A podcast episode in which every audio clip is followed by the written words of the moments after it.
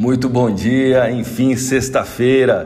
Eu sou Guaciro Filho e trago a vocês, nesse dia 28 de maio, mais um Boletim Primeiro Minuto, com as principais notícias que influenciarão suas decisões no mercado financeiro. Bolsas mundiais. A bolsa de Xangai encerrou o dia com queda de 0,22%, enquanto a bolsa japonesa Nikkei alta de 2,1%. Mercado futuro norte-americano. Dow Jones Futuro alta de 0,49%, S&P 500 alta de 0,38%, Nasdaq alta de 0,36%, Europa DAX alta de 0,26%. O mercado de ações no mundo inteiro e o mercado de títulos do Tesouro norte-americano operaram em alta na última quinta-feira, com os dados de pedidos de auxílio-desemprego melhores do que o esperado e um relatório positivo sobre o Produto Interno Bruto, o PIB, do primeiro trimestre, mostrando que a recuperação econômica está ganhando força. O número de norte-americanos que entraram com novos pedidos de auxílio-desemprego caiu a 406 mil na semana encerrada em 22 de maio, de acordo com o Departamento de Trabalho dos Estados Unidos. Com queda nas demissões e empresas ávidas por trabalhadores que atendam à crescente demanda desencadeada por uma economia em rápida reabertura foi o menor número desde meados de março de 2020 e manteve os pedidos abaixo dos 500 mil, por três semanas seguidas já, hein?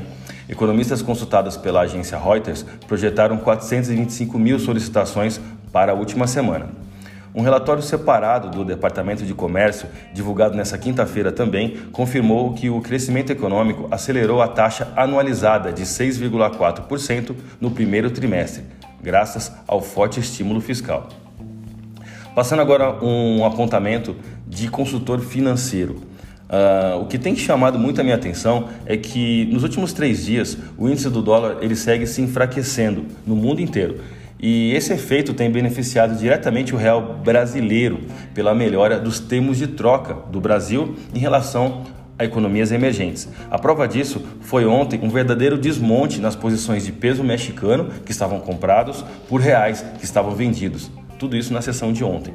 Vamos aos gráficos agora.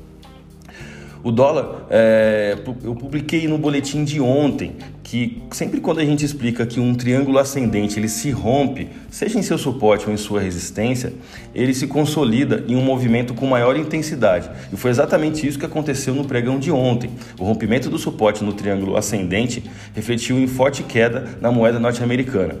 Com o volume de negócios na bolsa brasileira de 188 bilhões de reais em contratos futuros de dólar, a moeda fechou com queda de 1,34% e taxa spot de 5,2397. Olhando para o euro agora. Enfraquecendo-se globalmente, o euro não se sustentou perante o real do Brasil, em um dia de forte atratividade da moeda nacional. A moeda da zona do euro está posicionada exatamente 2% acima da baixa configurada por um canal que foi formado em 14 de abril de 2021. Ele está exatamente 2% acima desse canal.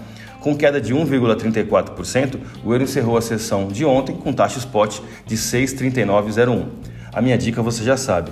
Siga nossos boletins para ficar sempre conectado às principais notícias.